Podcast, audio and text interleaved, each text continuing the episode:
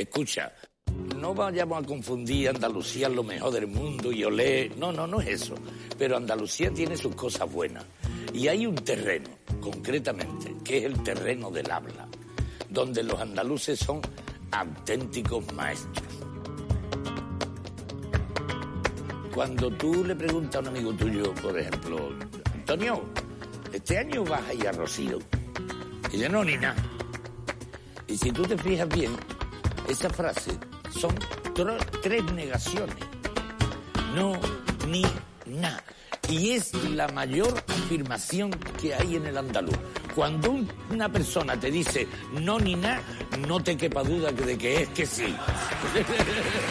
es que además con el agravante, con el agravante de que es una figura literaria de primera categoría. Es decir, son tres sílabas, que son tres frases. Cuando tú dices no ni nada, estás diciendo, la primera, no voy a dejar de ir al rocío. Ni aunque llueva, llueve o ventee, nada me va a impedir que vaya. Todo eso resumido en tres sílabas. Pero es que las tres sílabas empiezan por la misma letra. No, ni, nada. Y además, encima, eso se llama una anáfora, le dicen los técnicos, ¿eh? pero vamos, para nosotros es una virguería. y luego, y luego encima la, puñetera anáfora resulta que empieza por una O que es una vocal cerrada, una I que es una vocal más abierta y un Na que es la vocal más abierta del andaluz. Es una joya literaria.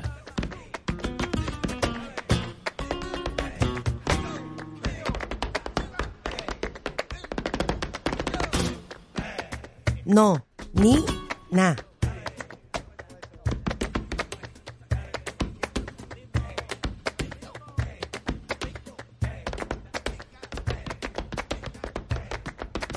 No, ni na. Esa es la afirmación más rotunda que te puede hacer un andaluz. Pero también el nombre de este programa, producido por Entelequia Philosophic.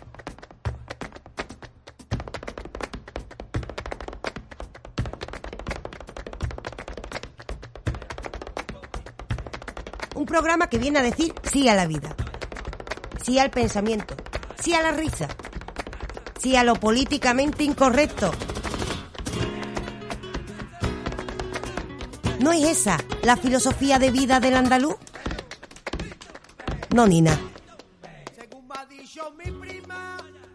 Entelequia Philosophic presenta Nonina.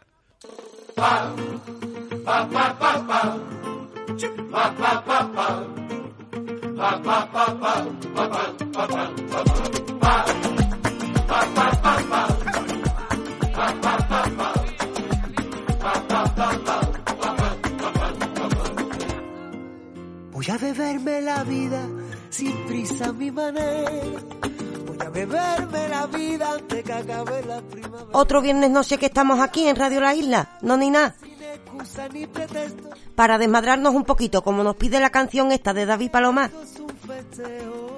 Porque la vida también está para eso, para desmadrarse, que las penas vienen solas. Podemos echarle un poquito de alegría. Ahora bien, también tenemos que repensar sobre el mundo, como solemos hacer cada viernes aquí, no ni nada. Hay que filosofar, darle su vuelta al coco, preguntar por qué está pasando las cosas que están pasando, que el mundo está desbaratado, perdido. Ahora bien, también podemos hacerlo con un poquito de alegría, que con alegría se traga mejor la cosa. Y para eso estamos aquí como cada viernes noche.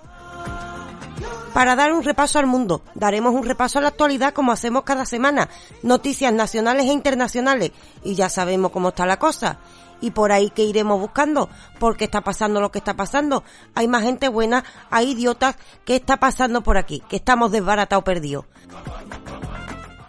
Filosofaremos sobre ello, como no, eso sí, como siempre, con nuestras gotitas de humor. Y una vez dada la vuelta al mundo, como hacemos cada semana, nos toca practicar el arte de la mayéutica. Y recuerdo, la mayéutica es un arte que nos trajo Sócrates en el siglo V antes de Cristo. Ahí es nada. ¿Y en qué consiste este arte? Bueno, pues esto consiste en el arte de tener una buena conversación. Y decía Sócrates, una buena conversación nos tiene que ayudar a hacer parir nuevas ideas. ¿Y por qué no vamos a hacerlo nosotros? Que lo inventó en el siglo V antes de Cristo, pero podemos seguir practicándolo. No queremos aprender los unos de los otros, para eso también estamos aquí.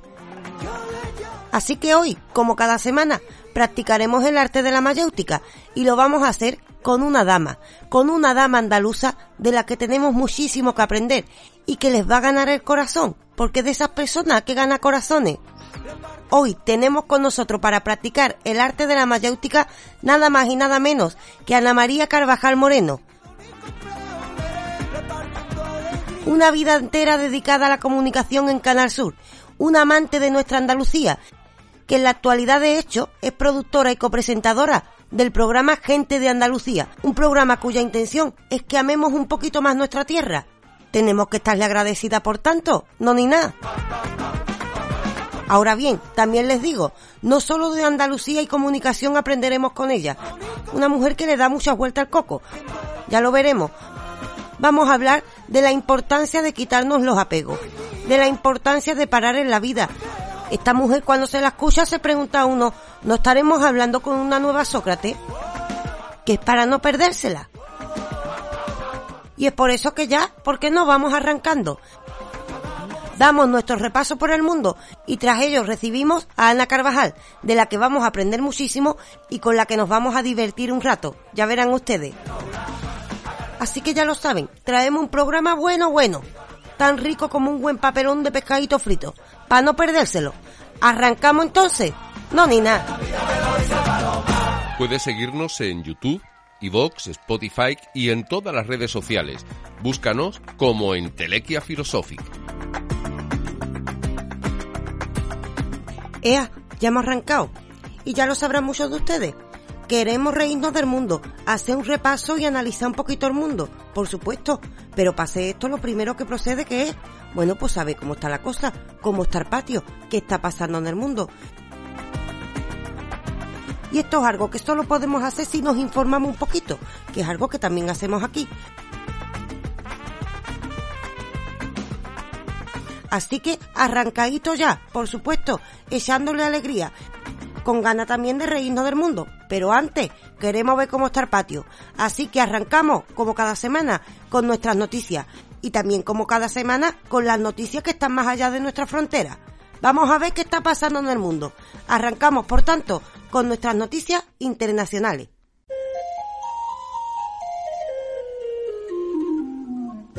Y en nuestras noticias internacionales Madre mía, esto no puede ser. Me ofende lo que está pasando en el mundo. ¿Os creéis vosotros que es momento de una guerra? Una cosa que Putin nos hiciera gracia por esa cara de mala leche que lleva, porque se cree un semidios, pero hasta aquí hemos llegado, que se ha puesto que quiere invadir Ucrania, ¿dónde va tú que te cree Napoleón Bonaparte? Que no son tiempos ya para esto, que no es tiempo para ponerse a invadir países, si estamos todavía hartos de llevar la mascarilla, que nos echa las orejas para adelante y nos deja la cara de un paréntesis, todavía no se nos ha quitado ese disgusto. Y ahora se van a poner a hablar de invasiones por aquí, invasiones por allá y una guerra que se avecina. Esto no puede ser, madre del amor hermoso. Con esa estamos, con Putin que quiere invadir Ucrania, la OTAN que le dice que no lo haga, pero que en verdad estamos acojonados. Estamos acojonados porque resulta que Putin tiene un montón de armas y se ha estado preparando y resulta que se ponen a investigar y muchas de las cosas que nos dividen en Europa dicen que la ha mal metido Putin antes para prepararse para qué, para que estemos divididos entre nosotros y resulta que en este momento ¿qué pasa? Que estamos débiles frente a él y por medio ¿qué pasa? Que se mete Biden y Estados Unidos para querer parar a Putin. Pero hay manera de parar a este hombre Ustedes le habéis visto la cara si este hombre ha luchado con un oso. Ahora bien, no te hagas chulito, Putin, porque al oso del cuello torcido de Cádiz no lo conoce. Que no estamos para una guerra ahora. Me ofende. Me ofende que pasen estas cosas. ¿Cómo puede ser posible? Acabamos de empezar programa y miramos las noticias internacionales y ya tenemos el tinglao montado. Que si Putin quiere invadir el mundo y que si los demás quieren pararlo, pero tampoco hay valor con la mala leche que se la gasta.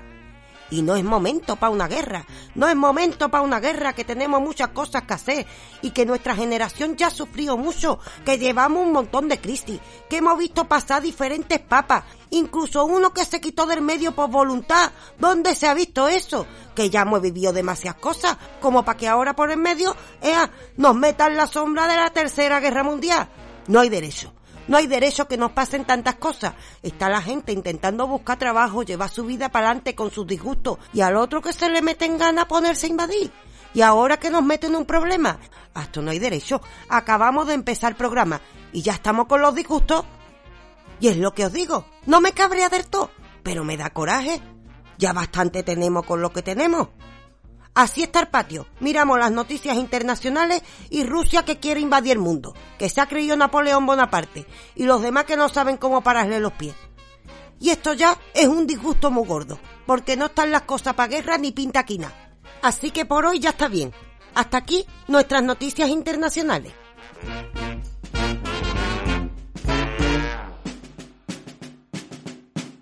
Habráse visto una guerra. Dios nos libre de todo lo malo. No. Nina. Vale, vale, vale. No. No, ni. Hemos aprendido no, Nina. No Nina.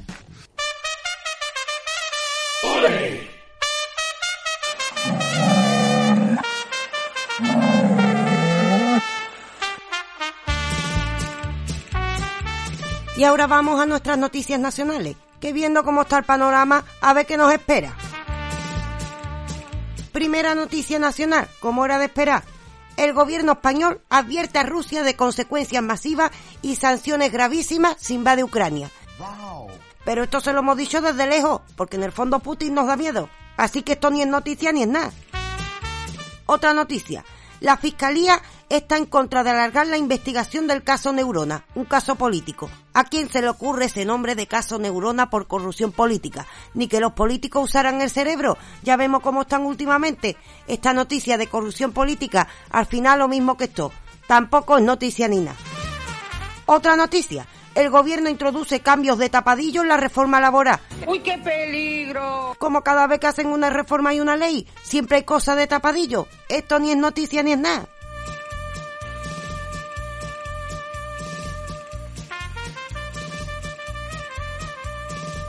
Y otra noticia, esta es más curiosa. Un cedro canario en el Teide se convierte en el árbol más viejo de Europa con 1481 años. Si se ha convertido ahora en el árbol más viejo del mundo, suponemos que el árbol que era el más viejo del mundo antes de este ha muerto. Dios lo guarde en su gloria. Y otra noticia, esta es curiosa también. Se ha destapado el engaño de una pareja malagueña que vende falsos certificados COVID por 350 euros. Anda, mira tú, qué listo ellos. Resulta que una pareja malagueña estaba haciendo su agosto vendiendo falsos certificados COVID y además lo vendían en canales de Telegram frecuentados por antivacunas españoles. Esto es un nicho de negocio. Ellos vieron el nicho y dijeron, ahí vamos. Y que se han forrado hasta que le ha pillado la policía. Y hay que decir, en realidad el certificado costaba 450 euros. 350 fue por una rebaja navideña. Están puestos en negocio esta gente. La fiscalía pide para ellos cuatro años de prisión por un delito de estafa. Ahora bien, manda narices que haya gente que prefiera pagar 350 euros a ponerse una vacuna que es gratis. Ahí cada cual, pero les han pillado. Como vemos, en nuestro país no está la cosa mucho mejor que en el resto del mundo. Estamos más perdidos que un sordo en un dictado. Ya con esto nos hacemos una idea de cómo está el patio. Vamos a dejar lo que no queremos agriarnos. Hasta aquí, por tanto, nuestras noticias nacionales. No, ni na. Y es la mayor afirmación que hay en el andaluz.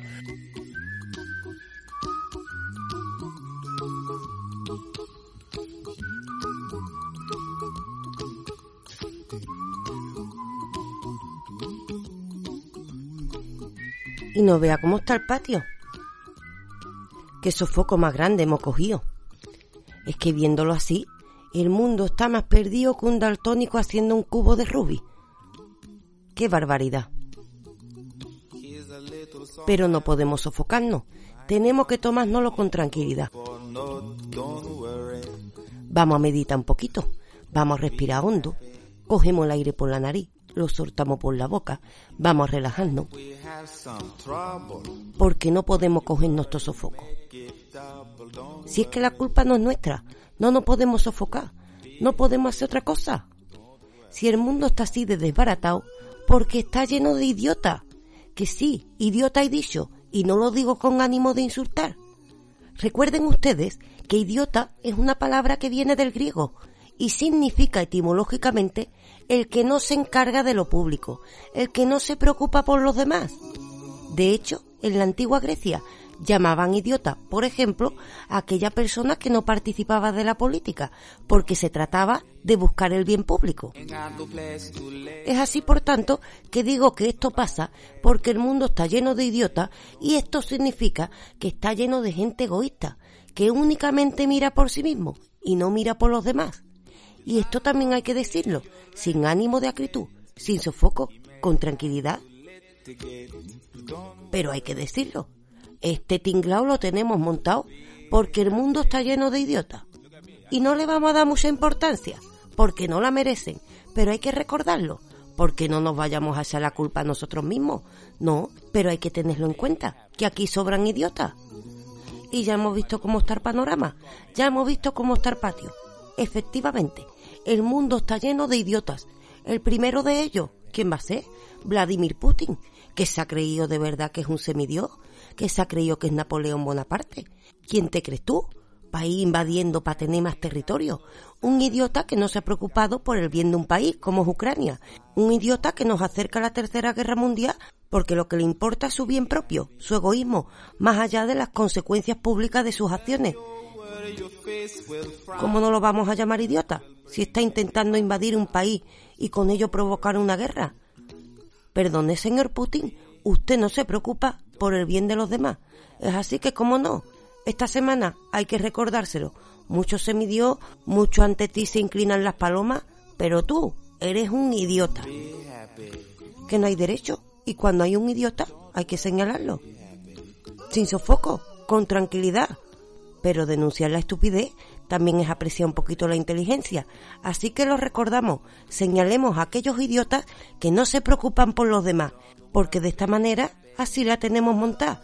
Esta semana, Vladimir Putin, el que se cree midió, pero también el idiota que ha montado una tangana sin tener las consecuencias de sus acciones públicas.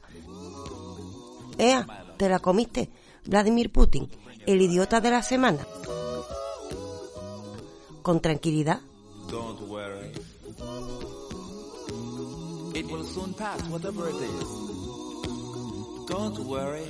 Puedes seguirnos en YouTube, iVoox, Spotify y en todas las redes sociales. Búscanos como Entelequia Philosophic. ¿Tú, ¿Tú sabes por qué hay muchos malajes que dicen que no nos entiende todo el mundo? Por el acento. Lo mejor del mundo es el mundo. Pero Andalucía tiene sus cosas buenas. Y hay un terreno, concretamente, que es el terreno del habla, donde los andaluces son auténticos maestros. No, ni nada. Soy un anciano, la luz del nuevo día. Soy la mañana, soy la vieja Andalucía. Soy un anciano, soy Andalucía.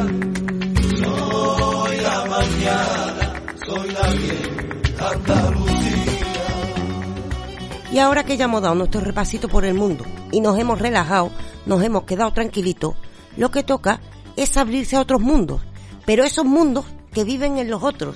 Y esto lo hacemos como cada semana practicando ese arte que nos dejó Sócrates, que nació en el siglo V antes de Cristo, pero que todavía nos vale, no ni nada, el arte de la mayéutica.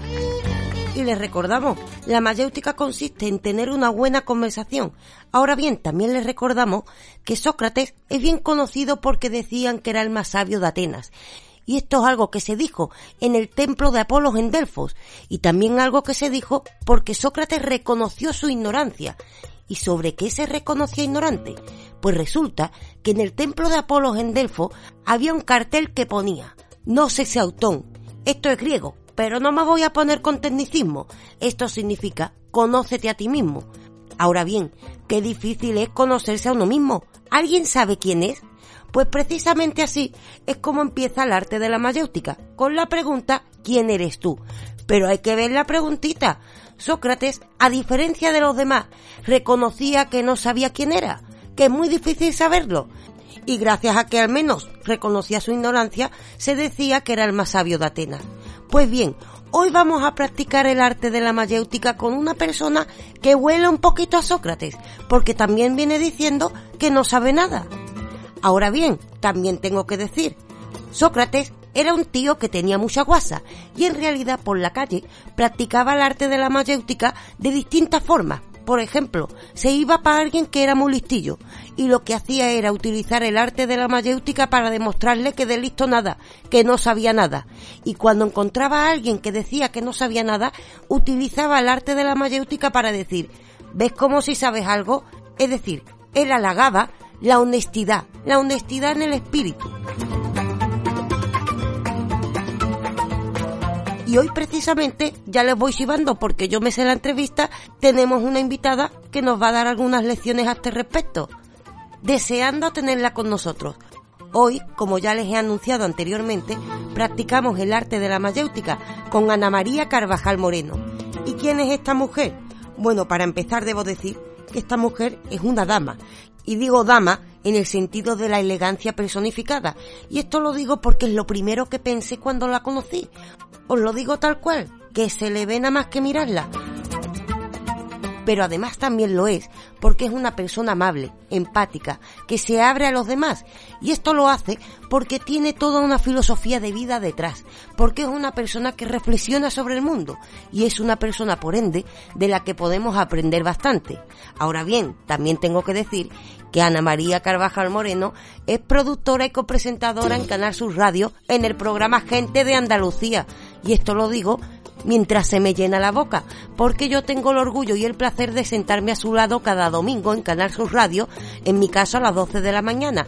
Eso sí, el programa está los sábados y los domingos y empieza a las 11 de la mañana.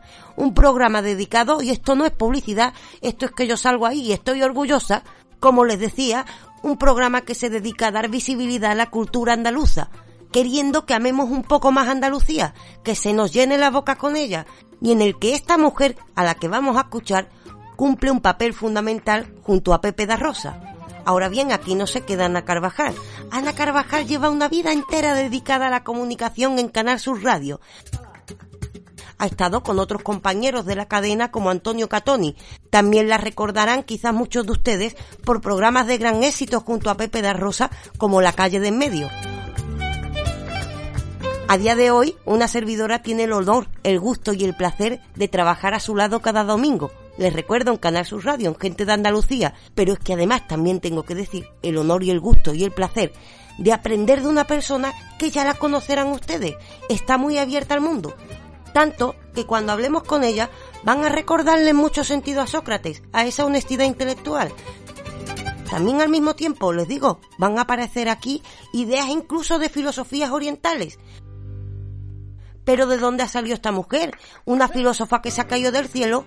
Bueno, al fin y al cabo, una andaluza inquieta, curiosa y una dama que se asombra ante la realidad cotidiana y también se sigue asombrando ante la belleza de Andalucía. Y comparte ese asombro y nos contagia además de alegría, porque tengo que decirle que pa' colmo está sembrada en la cadena pública que todos conocemos, Canal Sur Radio, una vida dedicada a la comunicación, pero siempre caracterizada por la amabilidad, la elegancia y el amor al conocimiento y Andalucía, una mujer para no perdérsela. Así que como no queremos perdérnosla, no me enrollo más, porque se me nota que se me caen las bragas hablando de ella. Así que como ya está todo dicho, les aviso, recibimos a una dama llena de elegancia, pero que también está sembrada una mujer sencilla que dice no saber nada, pero de la que vamos a aprender mucho. Una vida entera dedicada a la comunicación, pero hecha siempre desde el asombro ante la realidad. Un caramelito, vamos. Ahora lo que toca es disfrutarla y practicar con ella el arte de la mayéutica. Así que recibimos con nosotros a Ana María Carvajal Moreno. La van a querer ustedes, se lo aseguro. No ni nada. No, ni nada. Y es la mayor afirmación que hay en el andaluz.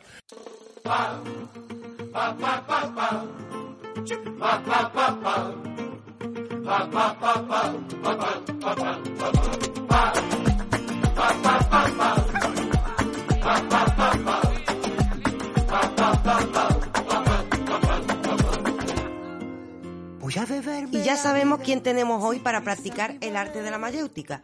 Pero toda persona que pasa por aquí tiene que cumplir las mismas condiciones de todo el mundo. Ya lo sabemos, tenemos que hablar más allá de lo políticamente correcto, o más bien ser honestos con lo que decimos, porque al fin y al cabo de eso se trata. Y por otra parte, por supuesto, hay que juzgar los argumentos de las personas y no los juicios previos que tenemos de ellas. Y es por eso que para hacer un buen ejercicio de mayéutica, una servidora se tiene que situar en la posición de ignorancia. Así que desde este momento yo ya no sé nada de la persona que tengo delante de mí. ¿Esa persona acepta las condiciones del juego? Acepto. Pues aceptadas las condiciones, lo primero que procede. ¿Quién tengo delante de mí? Que parecía que me estaba casando contigo. Te. Sería un bonito matrimonio, ¿eh? te veo muy guapa para ello. Muchas gracias. Bueno, ¿quién tienes delante de ti? A ver, ¿te- ¿en lo inmediato o en lo genérico? Porque si es lo inmediato, tienes delante de ti una persona que viene a comprar un kilo de chicharrones. Eso es lo más, lo más inmediato. ¿vale? También sería una buena Literal. respuesta. Literal. Sí. En lo genérico, mm, eso yo no sabría responderte, Raquel, porque a mí me encantaría conocer a una persona que supiera responder, pero no responder con la respuesta que damos todos, ¿no?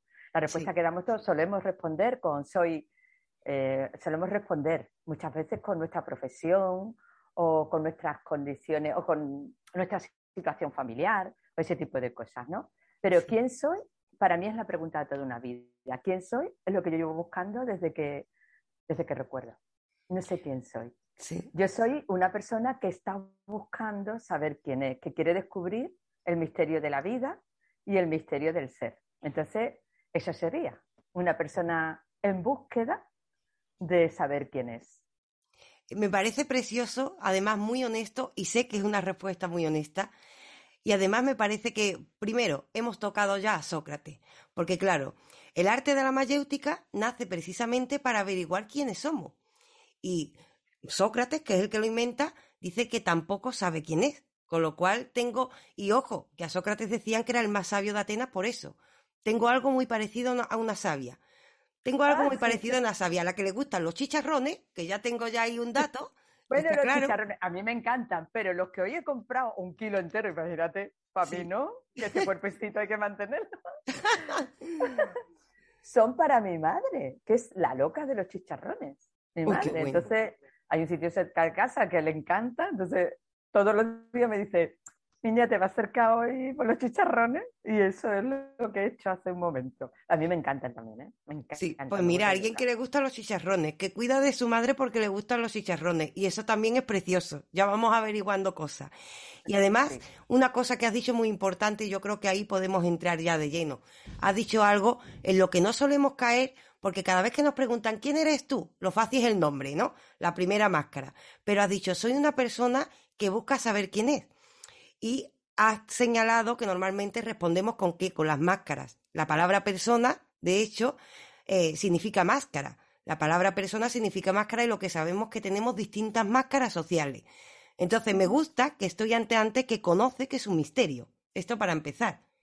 Sí, y me mueve la curiosidad y no entiendo. eh, eh, no a mí me sorprende que a todos, bueno, a todos, a muchísima Sí. gente se le llama, pero que, a to- que todos no andemos buscando continuamente quién somos, que Sí, estemos entretenidos, ¿no? Con las miles, los miles de entretenimientos que tenemos cada Sí. día y que no tengamos la curiosidad de saber en el fondo, ujú, en ese, e- ese ser de conciencia, ¿no? que todos en algún momento experimentamos, en pocos momentos, la verdad, en pocos momentos, ese ser que de pronto se siente observador de todo lo que hace y de, de todo lo que ocurre, incluso de lo que él hace, de lo que dice y de lo que él piensa. ¿quién es ese ser? Además, mira, has entrado en un tema que a mí me interesa entrar. ¿Tú no crees que a lo mejor esto puede pasar en la sociedad de ahora? Especialmente, que seguramente ha pasado siempre, porque has nombrado algo que es la distracción. Es decir, normalmente vivimos, se suele decir, en la sociedad de la prisa, que siempre estamos haciendo cosas, cuando no estamos haciendo cosas nos distraemos con lo que nos da la pantalla del ordenador, lo que nos da la pantalla del televisor. Es decir, buscamos matar el tiempo.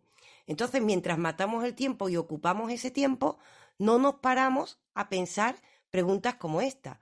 Me imagino que estoy ante una persona que más que matar el tiempo, sí que hace paréntesis en su vida para reflexionar sobre esto, ¿no? Yo no mato nada, no mato absolutamente nada, y mucho menos el tiempo, porque la verdad es que también es, sabiendo que tenemos un tiempo finito, creo que tenemos la responsabilidad de aprovechar ese tiempo de la mejor manera posible. A veces nos confundimos con aprovechar, que aprovechar ese tiempo de la mejor manera posible es ser productivo en ese sentido que hoy nos marca la sociedad, es hacer algo, a toda costa, hacer algo, lo que sea. Porque si no hago nada, mucha gente me dice eso, ¿no? Si no hago nada, me siento culpable. a mí me ha pasado. Me interesa que me cuentes qué has aprendido tú de esto. A mí eso a veces me ha pasado, lo reconozco. Entonces no me ha culpa. nada.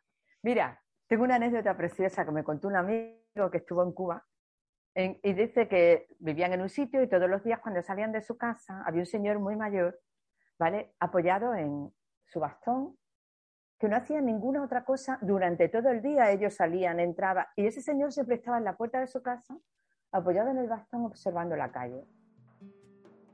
Muy tranquilo, muy relajado. Así día tras día. Y un día mi amigo no pudo más y se acercó al hombre.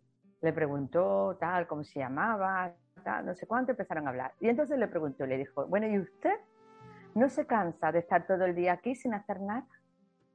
Le dijo, perdona, ¿quién te dice que no estoy haciendo nada? Estoy cavilando. De ese cavilar que tú has dicho, yo creo que a veces es muy complicado, y aquí meto como una cizaña a ver qué surge de esta conversación, porque yo a veces, y sobre todo en los tiempos en los que estoy ahora, intento pararme para hacer ese ejercicio, ¿no? Ese ejercicio de intentar reflexionar, centrarme solo en eso. Pero cuando uno se para, muchas veces viene una guerra en la cabeza. En la cabeza tenemos mucho ruido porque vivimos en una era en la que estamos acostumbrados a estar todo el tiempo en activo. Con lo cual, ese ejercicio es muy difícil lo que estaba haciendo ese hombre con el bastón. Claro, es muy difícil. Y ese ejercicio es esa propuesta que ahora está muy de moda con el mindfulness, pero que es una propuesta que, por ejemplo, los tibetanos y otros pueblos llevan haciendo siglos, sí. que es el pararte. En realidad tampoco te paras, porque realmente, a ver, ¿qué estás? ¿A dónde vas? ¿De dónde viene y a dónde vas? Realmente es una falsa ilusión de estar haciendo algo y de estar moviéndote, ¿no? Como si ese estar moviéndote es una distracción, lo que tú has dicho al principio, ¿no? Es eh, eh, quedarte quieto lo más sereno posible y darte cuenta en ese pararte, en ese estar en, intentar estar en silencio, darte cuenta de que realmente, de, que en tu mente nunca hay silencio. Tú te paras y realmente en tu mente hay una comunidad de vecinos hablando. Sí. Pero hay muchas voces. Sí, Muchísimas voces. Tú te paras, date cuenta de otra cosa, Raquel. Date cuenta de que tú te narras tu vida. A poco que te pares un segundito y que intentes ser espectador de ese diálogo mental que tienes, de que te estás narrando tu propia vida. O sea, tú vas a beber un vaso de agua y a, ti te parece que tú vas a beber un vaso de agua, pero si te paras un segundito, te das cuenta de que hay una voz que dice, ahora voy a la cocina, ahora voy a abrir el mueble, voy a sacar un vaso, voy a abrir el grifo, me voy a echar agua en el vaso, me la voy a beber, me estoy bebiendo el agua así. Sí. Todo el tiempo. La cosa es no para no enfrentarte a, a, qué pasa realmente en tu cabeza. Realmente. Hay esa confusión de pensar que somos lo que hacemos, que somos lo que decimos, que somos lo que pensamos, que somos aquello a lo que nos dedicamos, cuando realmente nada de eso somos, porque si paras de hacer todo eso, tú no dejas de ser, al contrario. Entonces, Imagínate que a todas esas voces que tenemos dentro le hemos unido todas las infinitas voces de las redes. Entonces, ojo, no esperemos a que eso se rompa, a que se tenga que romper de mala manera, ¿vale? Para, para aprovechar esa salida, porque bueno, eso tiene sus riesgos, ¿no? Entonces, intentemos, porque también has dicho una cosa, esta sociedad en que vivimos, es verdad que esta sociedad en que vivimos, pero nosotros también como individuos tenemos una responsabilidad con nosotros. Claro, somos los que las creamos también. Claro, claro, pero también, evidentemente, también si nos vamos bajando, si poquito a poco nos vamos bajando, pues a lo mejor la rueda deja de dar vueltas, la tuya y la, y la social. Entonces, no podemos hacer que los demás dejen de dar vueltas, pero sí podemos dejar de dar vueltas nosotros, ¿no? Y si ponemos en ese ejercicio de decir, oye, pues, vamos a ver, eh, no quiero que esto me arrastre, no quiero ir ciega a los sitios, hay que atreverse a parar, hay que atreverse a no hacer nada, hay que atreverse a escuchar las voces, hay que atreverse a escuchar o a saber quién es ese que escucha las voces. Sí. Porque si tú te paras, escuchas las voces, pero ¿quién es el que escucha las voces que hay dentro de tu cabeza? ¿Quién es el que escucha ese diálogo y se da cuenta de que hay un diálogo? Claro, así llegamos a la primera pregunta. Hemos visto que somos un misterio. Y hay varias cosas que me encantan de lo que has dicho porque, eh, y además yo creo que la gente ahora mismo estará pensando que estoy hablando, y ahora te explico por qué, con una filósofa. Hay varios motivos. Mm, bueno, hay varias cosas que has dicho que me han llamado mucho la atención que lo tengo que comentar. Eh, por un lado, eh, es cierto que hablo de la sociedad, pero es verdad que el único cambio posible es que cambien los individuos. Y al final la sociedad está formada por individuos y a medida que todos hagamos cambios individualmente, pues es cierto que se va cambiando lo que es el colectivo. Entonces yo creo que has dado una clave muy importante.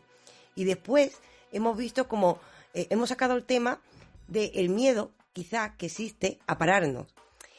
Quizás por ello, como hemos empezado con no sabemos quiénes somos, quizás por ello muchas veces no nos buscamos a nosotros mismos, porque nos tengamos, existe la posibilidad de que tengamos miedo a descubrir en nosotros cosas que no queremos ver en nosotros. Cuando en realidad puede ser que descubramos cosas maravillosas. Yo creo que a veces es el miedo a uno mismo, ¿no? Lo más seguro es que descubramos cosas maravillosas, aunque quizás tengamos que pasar o transitar por caminos, quizás tengamos que despejar muchas telarañas, mucho, mucho transitar un trecho probablemente que no nos guste porque de no transitarlo probablemente esté bastante inhóspito, ¿vale? Sí. Pero yo creo que al final, yo creo que nuestra curiosidad debe ser mayor que nuestro miedo, porque estar viviendo esta experiencia humana sin saber por qué ni para qué, yo me niego a pensar que, verá, hay cosas maravillosas. mi, mi, trabajo es maravilloso, mi familia también, todo. Pero hay cosas maravillosas, los viajes, el mundo, la comida, eh, todo. A mí me, todo me parece maravilloso, pero y, me dedico a vivirlo. Pero, pero necesito saber por qué. O sea, ¿por qué? Encontrarle un sentido, ¿no? ¿Cómo me he plantado aquí? Sí. Este mundo tan sofisticado, tan complejo. O sea, cada planta que tú miras, sí. la geometría de cada planta, el, de cada animal, el conocimiento de cada animal, la tela que teje una, una araña, esa complejidad, ¿sabes? La complejidad de nuestro pensamiento, lo que, todo eso, porque sí, para nada, para nada, porque sí. Lo que veo es que eres una persona observadora y que se asombra ante la naturaleza y ante lo que tiene alrededor. Tienes la capacidad de asombrarte. Lo que llamaba Ortega y Gasset el espasmo. Le llamaba el espasmo ante la realidad. De ahí nace la filosofía. También decía Aristóteles, del asombro ante la realidad, de mirar la realidad como un niño, nace la filosofía. Y la persona que tengo delante, lo que está describiendo es esa capacidad de asombrarse ante lo cotidiano, ¿no? Pero muchísimo, pero no sabes cuánto. Tengo plantitas en mi terraza y es como eso de levantarme cada mañana y ver cómo una hojita va creciendo, creciendo, cómo van haciendo un pequeño capullito, que de pronto abre una flor que es de una complejidad. No puedo entenderlo. no puedo entenderlo. Me parece un milagro cada día. Me parece asombroso, asombroso. No porque ocurra cada día deja de asombrarme. Y no quiero que deje de asombrarme eso y otras muchas cosas. Que evidentemente en la rutina o en el, en el parecer que eso es lo normal, ¿vale? Pues evidentemente nos perdemos muchas cosas. Pero probablemente si fuésemos más conscientes, y, tuviese, y, y cultivásemos esa capacidad de asombro, realmente yo creo que nuestra vida estaría muchísimo más llena, porque a nuestro alrededor ocurren milagros todos los días. Mira, me parece precioso lo que has dicho y ahora te voy a, a, decir por qué creo que la gente... me han empañado hasta las gafas del pero, de... Por mirar con asombro el mundo, por mirar con asombro el mundo. Mira, te voy a decir, yo creo que va a haber mucha gente diciendo, con seguridad está hablando con una filósofa. Para empezar, por lo del asombro. Después, aparte, por, porque has llegado a, la, a las conclusiones de somos ignorantes ante nosotros mismos y ese es el mayor misterio. que son las de Sócrates. Pero claro, hasta aquí la gente podría decir, en el fondo ha podido leer esto en alguna parte, aunque se te ve la pasión hablándolo, ¿eh? Yo creo que no, que se te nota la pasión. Pero es que encima, y además lo tengo que comentar, a veces ocurre magia. Eh, hace unos días eh, le hice una entrevista a un filósofo, un filósofo que es Carlos Javier González Serrano, y fíjate que nombró algunas de las cosas que tú estás nombrando. Una persona que se dedica eh, precisamente a analizar el mundo, una persona que además lleva ya un largo recorrido en la filosofía, pues llegaba a unas conclusiones a su manera, cada uno por supuesto tiene su forma, tiene su de esto, parecida a las que tú estás llegando. La conclusión de que era necesario asombrarse ante la realidad, la conclusión de que era necesario que paráramos para que nos fijáramos en nosotros mismos y nos lanzáramos preguntas, de que no podemos saber quiénes somos. Entonces yo te lo voy a preguntar, ¿tú eres una filósofa? Porque yo no sé quién eres. No, no soy una filósofa, no, no, no lo soy. Pero un amante del conocimiento, sí, ¿no? Una enamorada del conocimiento, sí. En ese sentido etimológico, sí podemos decir que tenemos a alguien muy cercano. Eso sí, enamorada del conocimiento totalmente. Y con necesidad y, con ansia de saber, totalmente, muchísimo. ¿Y qué haces con ese conocimiento? Te tengo que preguntar que esto aquí, aquí llegamos a las máscaras. ¿Qué haces? Porque claro, si es así, eh, estamos ante una persona que tiene una sabiduría, que ojo, es lo que te digo, estuve hablando con una persona que se dedica a estudiar la existencia, ojo, y que estaba hablando de cosas muy parecidas a ti, sin embargo, tú me has dicho que no eres filósofa, que no te dedicas, o al menos profesionalmente, no te dedicas a esto, tienes ese conocimiento, pero por algún lado lo sueltas seguro. Entonces, ¿qué haces pues tú? Tú me estás preguntando a, qué dedico, no mi tiempo libre, sino mi tiempo laboral, ¿no? Claro, por ejemplo, vamos a empezar por ahí, porque tu tiempo libre yo creo que lo dedicas también a asombrarte ante el mundo, una parte de tu tiempo libre, ¿no? Una y a leer, me imagino. Uf, a leer continuamente. Me... Leo mientras desayuno, y leo cuando me acuesto. Y leo, por supuesto, a lo largo del día. Para mí leer es, em, es una adicción. Eso es eh, ¿Qué crees que aporta la lectura? ya que estoy ante alguien que reflexiona tanto del mundo, ¿qué te aporta? Para mí la lectura es todo, todo. O sea, me aporta mundos, mundos, mundos, mundos, mentes, vivencia. Satisface muchas veces mi curiosidad sobre muchísimas cosas pero sobre todo para mí es vivir montones de vidas. Cada vez que leo yo estoy viviendo otras vidas, la vida de la historia que se cuenta, a no ser que esté leyendo un libro que sea de conocimiento, ¿no? A lo mejor un ensayo o un libro de filosofía, un libro en, concreto que haya ido a buscar una información, ¿no? Pero si estoy leyendo novelas, estoy viviendo vidas. Yo creo que con esto estás mostrando el valor que pueden tener las humanidades, el arte, la literatura, porque estás mostrando cómo gracias a asomarte hacia otras mentes, la tuya misma se expande. Entonces están dando un valor a esto, ¿no? Totalmente. Imagínate que es la necesidad de los otros, Raquel, ¿no? Es, em, tu mente sola, tu mente sola, es por, es por la comparación, por la interactuación, por el ver el procedimiento, el proceso, el proceso, perdón, no el procedimiento, el proceso de otras vidas, el, funcionamiento de otras mentes, los lenguajes, a través de eso y por comparación con eso, por lo que tu mente va, eh, digamos, ¿no? Como una sonda, ¿no? Eh, chocando, tocando, abriéndose. Y va eh, con ese reflejo conociéndose, indagando, ¿no? En, en ella misma. Entonces, vamos, fundamental. No, ni na. Y es la mayor afirmación que hay en el andaluz.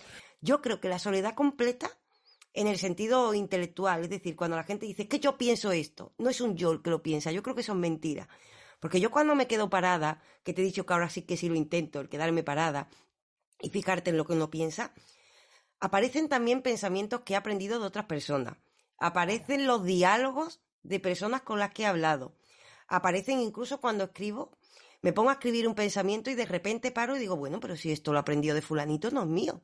Es decir, creemos que somos un yo, pero en el yo nuestro hay un nosotros, entremezclados porque los otros nos configuran, ¿no? Totalmente, te han configurado tus padres, tus relaciones, tus compañeros, tus amigos, la vida que has tenido, tus maestros, lo que has leído, lo que no. Eso es lo que te ha configurado. No, yo no sé cómo sería si hubiera estado sola toda mi vida en algún lugar, probablemente sería una persona muy diferente a la que soy. Todos lo seríamos. Nos configuran las cosas que hemos ido viviendo, aprendiendo, procesando en nuestra mente. Cada uno las hemos procesado de una manera, pero los otros son fundamentales. No, no, Nos necesitamos unos a los otros. Es que no creo que seamos tan diferentes, ni que ese sentido de los otros que tenemos, como yo aquí, el otro allí, yo no creo que estemos tan separados. Porque al final, yo, cuando me relaciono contigo, o sea, tú en mí eres lo que yo a través de ti vivo, quiero decir, lo que de ti me gusta, lo que no me gusta, pero todo eso es a través de mi filtro. Con lo cual, tú y los demás no son algo tan ajeno a mí.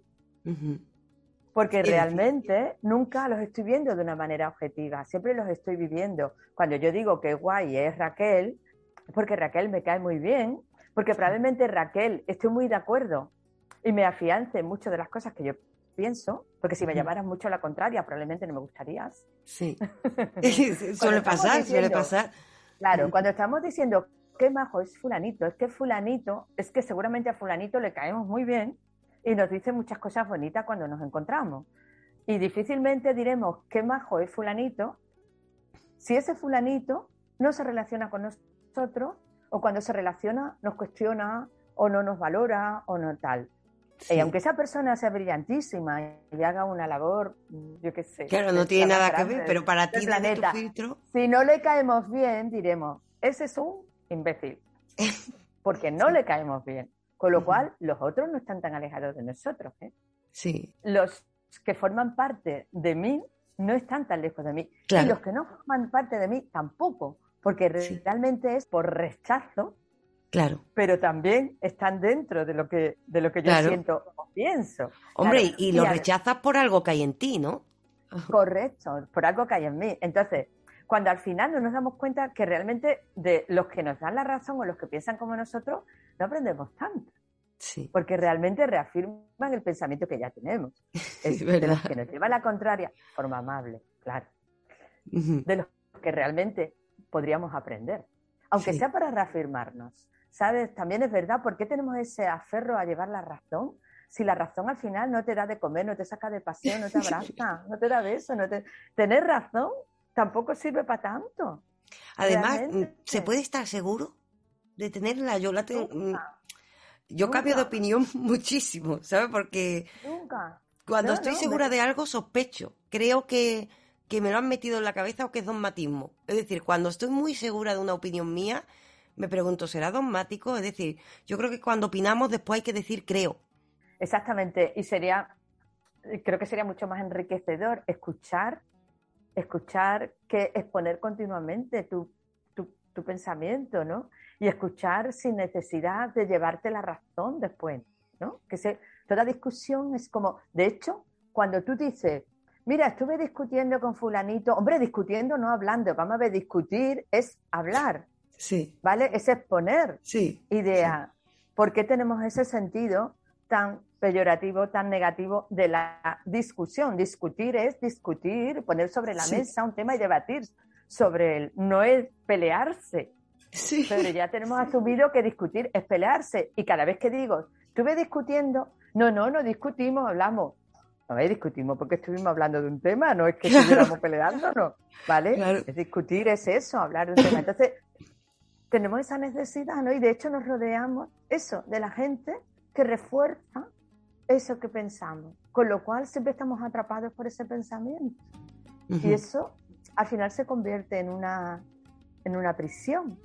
Sí. Mira, ahí hay una, mi maestro, bueno, ya te digo otra cosa que tú me has preguntado, ¿vale? Practico artes marciales y he tenido la suerte de tener un maestro maravilloso, ¿no? Entonces, eh, practico aikido, en el aikido nunca se agarra, nunca se agarra al, al, a la persona que está enfrente, al enemigo o lo que quiera que sea. ¿no? El enemigo, no me gusta la palabra, pero a tu compañero con el que estás practicando. No se agarra. Nunca. El que agarra pierde una mano. Sí, ¿verdad? El que agarra pierde una mano. Y hay otra anécdota también muy chula, y en este caso es... Además pierdes libertad y movilidad, ¿eh? Qué bueno. Sí, sí. No agarres, deja que agarre el otro y tú suelta, porque tus dos manos siempre libres, no te agarres. Sí. No te agarres, porque si te agarras de esa mano, la tienes perdida. Tienes la fantasía o la falsa idea de que has agarrado, pero es que el otro a lo mejor es mucho más fuerte que tú, no vas a agarrar nada. Al revés, estás atrapada por tu mano que atrapa. ¿Vale? Ya estás atrapada tú sola. Y hay otra anécdota, y aquí ya te desvelo otra cosa, en este caso de mi maestra de meditación que cuenta que hay, lo digo por lo, que puede traer, ¿no? Aferrarse a las cosas, que es lo que hacemos continuamente, aferrarnos, ¿no? A todo. Hay una, em, unos cazadores en no sé qué país, no recuerdo qué país, unos monos a los que se le caza, se le pone una jaula y se le ponen plátanos dentro, ¿vale? Entonces, la jaula tiene una puerta suficiente para que la mano del mono entre y pueda agarrar el plátano, pero no puede salir con el plátano agarrado. Se les caza así. O sea, prefieren dejarse atrapar antes que soltar el plátano. Así somos muchas veces. Sí. Preferimos dejarnos matar, aunque sea intelectualmente, sí, sí, antes que soltar nuestra idea. ¿Qué? Claro. ¿Para qué? ¿Para qué? Puedes seguirnos en YouTube iVox, Spotify y en todas las redes sociales. Búscanos como Entelequia Philosophic.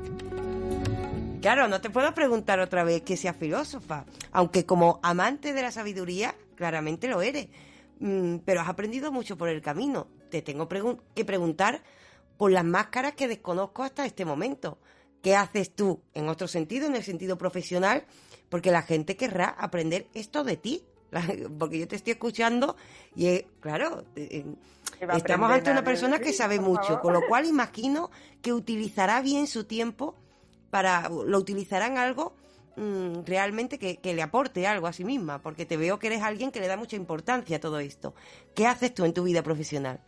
A ver, aprender de mí no me aprende nada, ya quisiera yo. Bueno, yo creo que ya están aprendiendo, ¿eh? Yo estoy aprendiendo. Pero, a ver, mi vida profesional, yo mm, soy productora, trabajo en Canal Sur Radio, hago un programa muy bonito los fines de semana, con el que aprendemos a conocer y amar Andalucía y aprendemos a, o intentamos transmitir la cantidad de mundos maravillosos que tenemos alrededor, la cantidad de riqueza que tenemos alrededor, la cantidad de lugares que tenemos para aprender, para aprender lo que hicieron los primeros seres humanos que habitaron esta tierra y que ya la disfrutaron, para aprender todo lo que nos enseña la naturaleza, para aprender de lo que fuimos, para aprender a través de lo que fuimos lo que somos, para aprender de nuestra gastronomía, que es otra forma de cultura también muy profunda, el amor a los frutos que nos da la tierra, que nos da el mar, que nos da el campo y transformarlo con una especie de alquimia, ¿no? Sí, Para que sí, los podamos comer y con, el cariño del que los hace. Entonces, es un programa de radio que transmite todo eso, ¿no? Que, que, que, intenta llevar a todos los andaluces, que se llama Gente de Andalucía, y que intenta llevar a todos los andaluces, pues cada fin de semana, todas las cosas buenas que pasan en esta tierra y que, y que es como, como nuestra ignorancia infinita. Infinita. Y es que además, viendo que eres una persona que lo has dejado muy claro durante todo el rato, que se asombra ante el mundo, eres encima, digamos, no ni nada que arte más grande. Una persona que se asombra ante Andalucía y entonces nos trae el programa Gente de Andalucía para que nos asombremos contigo. Totalmente. Es que, es que el mundo exterior, Raquel, es asombroso. O sea, el mundo exterior y el interior. Y yo no sé tampoco si hay mucha diferencia entre el interior y el exterior, ¿eh? Tampoco tengo muy claro dónde están los límites. Es verdad, son confusos, es verdad. Es asombroso, es asombroso. Ocurren delante de nuestras narices, volvemos, ya lo dijimos antes, milagros continuamente, continuamente, continuamente. O sea, si no estuviéramos habituados a ellos y viniésemos nada más que ni de otro planeta, nada más que de otros países, sí. seríamos conscientes de que ocurren milagros delante de nuestras narices todos los días. El que tengamos la suerte de que eso sea una abundancia continua no nos debería limitar ese disfrute. No, debería, deberíamos. Pero qué, qué, qué forma más bonita de describir Andalucía, Andalucía como un milagro, porque cuenta con muchas riquezas que normalmente no apreciamos y tú nos traes este programa de gente de Andalucía para que nos asombremos y apreciemos todo eso. Te tengo que preguntar de, cómo nace esta idea, de tu asombro, esto cómo es, ¿por qué nos traes esto? Porque yo creo que es algo necesario, ¿eh? yo creo que es algo muy importante que nos asombremos ante Andalucía, que es cierto que tenemos una fortuna inmensa. Totalmente, porque sobre todo es necesario porque tenemos nuestra la capacidad, o sea, el disfrute lo tenemos ahí a la vuelta de la esquina, ¿no? Pero no es una idea mía, Raquel, es una idea de la cadena que surgió hace ya muchísimos años y que tengo la suerte de desarrollar con Pepe da Rosa, ¿vale? Entonces es una idea de la cadena y nosotros tenemos la suerte de llenar de contenidos cada fin de semana y de poder llevar eso a toda la gente de, de Andalucía. Entonces, la verdad es que además hacerlo con mucha alegría, la alegría también es muy necesaria. La alegría y el humor son muy necesarios. Yo eso lo creo absolutamente, sí, sí. Y, algo muy, y, creo que cada vez más, Raquel, la, de verdad, la amabilidad. La amabilidad. Por favor, seamos amables, seamos empáticos. ¿Por qué tendemos a la crispación? ¿Por qué? Sea, no me debe molestar que el otro piense diferente a mí. No hay una única manera de pensar, una única manera de pensar es algo feo y es algo que no lleva a nada bueno. Dejemos que cada uno piense como quiera, escuchemos. No hace falta que el otro piense como yo y seamos amables, por favor. Atendamos a los demás con amabilidad, suavicemos, o sea, no aumentemos lo que decíamos antes. A los demás no le podemos decir lo que tienen que hacer, pero desde nuestro desde nuestro poder, no aumentemos esa crispación, no añadamos más violencia a la vida. Seamos amables, hagamos ese ejercicio. Es muy necesario y creo que ahora más que nunca. Y además te digo una cosa, como además recientemente en la conversación me ha hablado de Andalucía, se me ha ocurrido una cosa. La mejor época de nuestra historia fue una época en la que convivíamos gente muy diferente. Es decir, se solía decir de la vieja al andaluz que era el mundo civilizado, porque convivíamos judíos, cristianos, árabes, ¿sabes? Hasta que después se lió todas las barrandas porque unos quisieron imponer sus ideas sobre otros. Pero antes convivíamos perfectamente y el mayor desarrollo intelectual, filosófico también, histórico, se da precisamente en una época en la que aprendemos a convivir los unos con otros y esto es posible sin esa amabilidad a la que tú haces referencia. No, no, Tiene, necesitamos esa amabilidad, necesitamos la comprensión, necesitamos la compasión, la empatía. Sí. Todo ese tipo de cosas las necesitamos porque precisamente tú lo has dicho, de esa convivencia nació y nacen las mayores riquezas, que al final, las mayores riquezas eh, de conocimiento, que al final son beneficio para toda la humanidad. Digo que sí, sí, sí. ¿Sabes? Entonces, cuesta tanto. Sí. Que no sabemos ni tan siquiera qué ha pasado en la vida del otro. Es que me ha gritado, pero es que a lo mejor esa persona viene de enterrar a alguien muy querido. que somos historias andantes, ¿eh? Claro, una enfermedad muy grave o ha vivido. Es que no lo sé, no puedo ser un poco. ¿Qué más da? ¿Qué más da? ¿Qué más da? Si estoy en disposición de entender o de ser amable, yo, si estoy en disposición en ese momento, utiliza eso, que es un poder, es que es un poder. Sí. Es que es que realmente ahí vas a ganar tú, porque te vas a traer al otro. Vas a ganar tú. Es mucho más poder que discutir. La respuesta a eso es no ni nada, ¿eh? No ni nada. Y es la mayor afirmación que hay en el andaluz. Mira, por el camino, yo he empezado preguntándote quién eres y he visto, hemos dicho, que eres un misterio, pero también que eres una buscadora para desvelar ese misterio que eres una persona, por tanto, inquieta para develar ese misterio, que tiene la, capacidad de asombrarse ante el mundo y lo que eres una máquina de querer aprender, aprender, aprender. Pero también una persona generosa porque lo comparte tanto con tu profesión, tanto porque estás aquí como con nosotros, es decir, compartes el asombro. Y además nos habla de compartirlo con alegría y con amabilidad. Y por en medio hemos dicho, ojo, que todo esto también es así, porque no estamos solos en el mundo, porque hay un, porque hay otros por ahí y porque somos historias andantes, con lo cual el misterio que tengamos dentro no es un yo individual, sino que es una especie de nosotros, todavía misterioso, pero en tu caso es un nosotros que está abierto constantemente aprender del mundo. Esto es lo que encontramos en tu caso, ¿no? Estaríamos algo cerca. Sí. ¿Te has olvidado de los chicharrones? Y, Pero por lo y a alguien que le gustan los chicharrones y que se los lleva a su por lo madre. demás, Claro. por lo demás está todo bien. Y al principio parecía, eh, la mayéutica cuando nace, Sócrates lo utiliza para dos cosas. Una, para los listillos demostrarles que no sabe nada. Y para los que dicen que no saben nada, decirles que sí que saben cosas. Yo creo que tu caso es este segundo. Sí que sabes bastante. Ahora bien, no te es suficiente porque sigues asombrándote ante el mundo, ¿no? Es que nunca vamos a tener suficiente. Sí.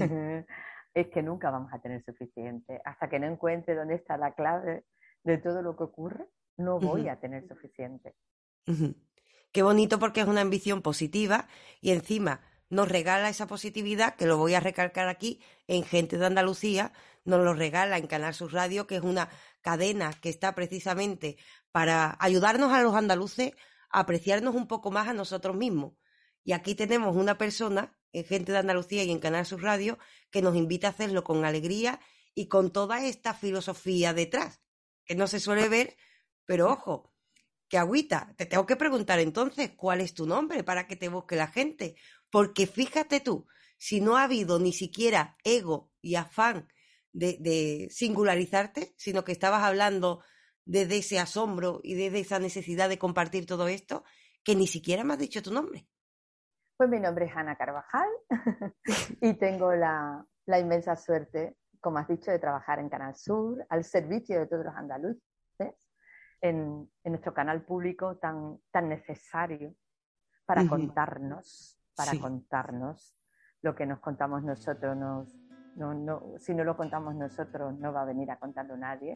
Sí. Y es una parte más de ese servicio público tan inmenso, yo creo que hace, que hace nuestra, nuestra cadena. ¿no? Entonces, para mí es un, un honor y es un privilegio poder trabajar y poder estar en contacto con los andaluces y poder ayudar a que valoremos un poquito más esta, esta tierra en la que hemos tenido la suerte de nacer, porque esto es una suerte, nos ha tocado, pues nos Sí. ha tocado. Y la de la Alhambra, la de pedir tierra, pedir libertad, la de Machado y Camarón, la del compás por derecho y la de partirse el pecho. Sí, hemos sido afortunados, yo creo. Es verdad que es cuestión de suerte, pero Eso es. Leche, yo creo que hemos sido especialmente afortunados, que tenemos una tierra que tiene mar, playa, que te pones a buscar historias, que hay de todo. Volcanes, tienen Claro, es, es que hay de tenemos todo. bosques únicos, tenemos mm, espacios naturales que son únicos en el planeta, tenemos la mayor riqueza micológica de España, es que, es que lo tenemos, es que tenemos tantas cosas, Sí. tantísimas cosas, que yo creo que estamos, como somos como niños malcriados, ¿eh? Sí, eso es verdad. Tenemos ¿Cuántas veces se ha dicho, hay que ver esto está en mi pueblo y todavía no he entrado a verlo porque claro, como lo tengo ahí, eso pasa muchas veces, ¿eh? De gente que no ha visto el museo, por ejemplo, de su pueblo porque está Claro, ahí y a lo mejor en el museo de su pueblo hay una figura que es una maravilla y que otro de fuera viene y, y se hace una reverencia delante. Creemos que el mundo es como nuestra tierra y el mundo no es como nuestra tierra. Sí. El mundo tiene cosas muy requete bonitas, muy requete Sí. bonitas. Pero un lugar que comprenda tantas cosas como esta tierra, mm, yo creo que no. Y con la que Lorca pintó, Yo creo que somos afortunados por eso, pero también porque en nuestra cadena haya alguien recordándonos que tenemos que asombrarnos ante eso. Y ese alguien eres tú, que ya sé que tu nombre es Ana Carvajal. Ojo, ¿sabes? Ana Carvajal y gente de Andalucía tenemos también la fortuna, los andaluces, de tenerla para que nos recuerde que tenemos que asombrarnos, porque así también el mundo se ve más bonito y se ve con esa alegría que tú nos contagias, ¿no? Hombre, yo, eso es lo que intentamos, eso es lo que intentamos, que el mundo eh, no, es- no es, que se, va- es que se vea lo bonito que es, no es que se vea más Claro, bonito, es que claro, es verdad. veamos lo bonito que es, que es, que es Es muy verdad. bonito. va a querer como Andalucía. Pues mira, a Así que partir todos de los aquí... sábados y los domingos a las 11 de la mañana danza 2 en Canal Sur Radio Gente de Andalucía. para llenarnos de alegría y asombrarnos contigo. Y a partir de aquí yo rompo el juego. Ana Carvajal, yo lo tengo que decir. Ana, yo he repetido muchas veces que eres filósofa, filósofa porque lo siento en el alma. Porque yo tengo la fortuna también, mira, Andalucía, tengo la fortuna de ser andaluza. Tengo la fortuna, como tú has dicho, también de intentar, bueno, ahora, ahora, de intentar parar un poquito para hacer esos ejercicios que tú me dices. Y tengo la fortuna, la gran fortuna de tener a alguien que se asombra ante el mundo y ante Andalucía y me contagia ese asombro y eres tú, porque yo tengo la fortuna de trabajar contigo los domingos. Tengo la fortuna de tener. Claro, en Canal Sur Radio, gente de Andalucía. Y que nos, nos, nos ilustres con tus conocimientos filosóficos y que aprendamos de, de, los grandes filósofos, aprendamos de la vida, despertemos a la vida, que así se llama tu sección.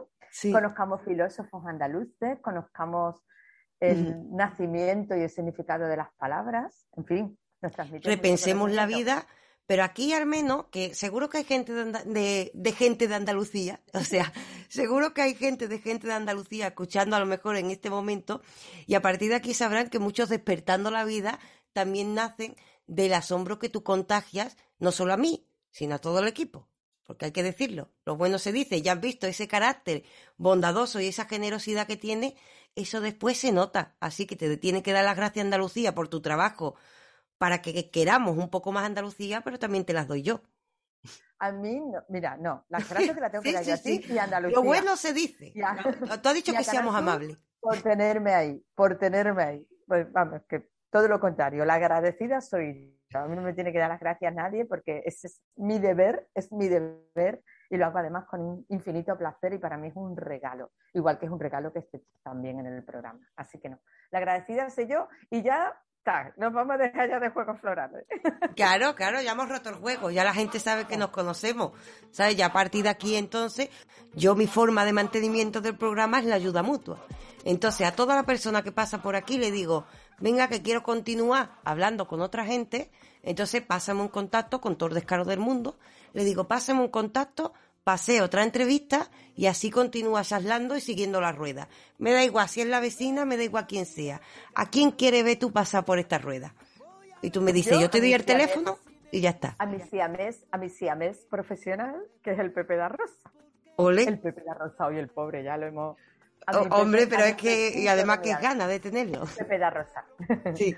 A mi Pepe da Rosa que te va a contar también seguro Cosas muy interesantes porque es otro filósofo de la Sí. vida y es otra persona a la que quiero como compañero, pero a la que admiro también porque también su forma de Sí. entender la vida, su forma de su resilien- resiliencia, resiliencia. Oh, Sí. se me atraviesa Sí. la palabra. Ante, ante las circunstancias, su forma de, de estar siempre eh, positivo, siempre Sí. arriba, pase lo que pase, para mí es admirable. Una persona además. Yo creo que la fuerza es que en los tiempos difíciles alguien tenga el valor de sonreír. Y como ya hemos roto el juego, digo que yo creo que Pepe es de esas personas, de los que tienen Sí, señor. fuerza gracias a, a esa amabilidad a la que tú has hecho referencia, a esa alegría, ¿no? Totalmente, y es una persona, eso, yo siempre digo que es como un tente tieso, de eso que teníamos de niños, ¿vale? Él lo empuje para donde lo empuje, siempre hace así. ¿no? Y Qué bueno. Un don, de, un don de comunicación que para mí es, es admirable.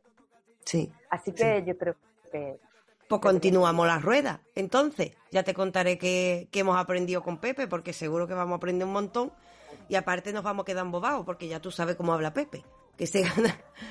Nos vamos a quedar embobados cuando lo escuchemos. totalmente. ¿Sabes? Nos vamos a quedar embobaditos porque tiene esa voz. Nos vamos a quedar embobados. Entonces, súper agradecida porque la rueda continúa y continúa con mucho cariño y precioso. O sea, yo encantada.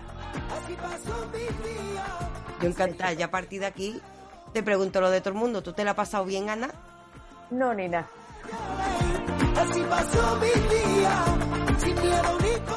Pues entonces ya lo tenemos todo hecho. Hemos hecho un buen rato y nos hemos aprendido.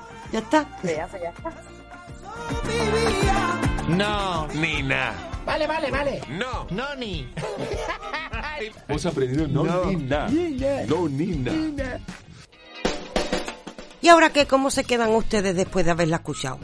Os lo dije, que ibais a quererla. Que se hace de querer esta mujer. No ni nada. Si ya está todo dicho y ya está todo hecho. Hemos dado repaso por el mundo. Nos hemos divertido. Incluso nos han entrado ganas de comer chicharrones con ganas. Vamos, un programa completito. Y encima hemos aprendido un montón con ella. No se puede pedir más. Lo único que se puede pedir es que mantengamos esta alegría durante toda la semana, porque la semana que viene les esperamos de nuevo, como no, el próximo viernes, aquí en Radio La Isla. No me falten, que les espero con la misma alegría y con la misma ilusión de siempre. Para desmadrarnos un poquito, para dar un repaso al mundo, para reírnos también del mundo, ¿por qué no? Y un. Sobre todo también para echar un buen ratito. Les espero la próxima semana. Y por cierto, que yo me presento al revés, fuera de las convenciones sociales. Les ha hablado Raquel Moreno. Les espero el próximo viernes aquí en Radio La Isla. Y antes les digo, sepan que las entrevistas completas y también si quieren volver a escuchar el programa, pueden acceder a ellas en nuestro canal de iVoox. Ahí tienen todos los programas.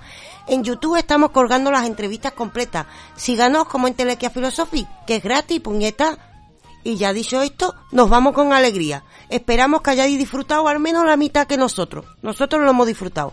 Les espero el próximo viernes para echar un buen ratito aquí en Radio La Isla. No, Nina. Que el mundo gira a mi manera.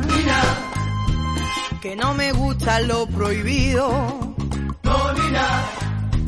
Buscando lo desconocido. Lo que suelo pedir. Y un poquito de alegría y otra manera de vivir. Y tú no me das lo que quiero. Ni nada, pasa la vida, no te enteras de nada. Los días que pasan nunca volverán. Oh, nunca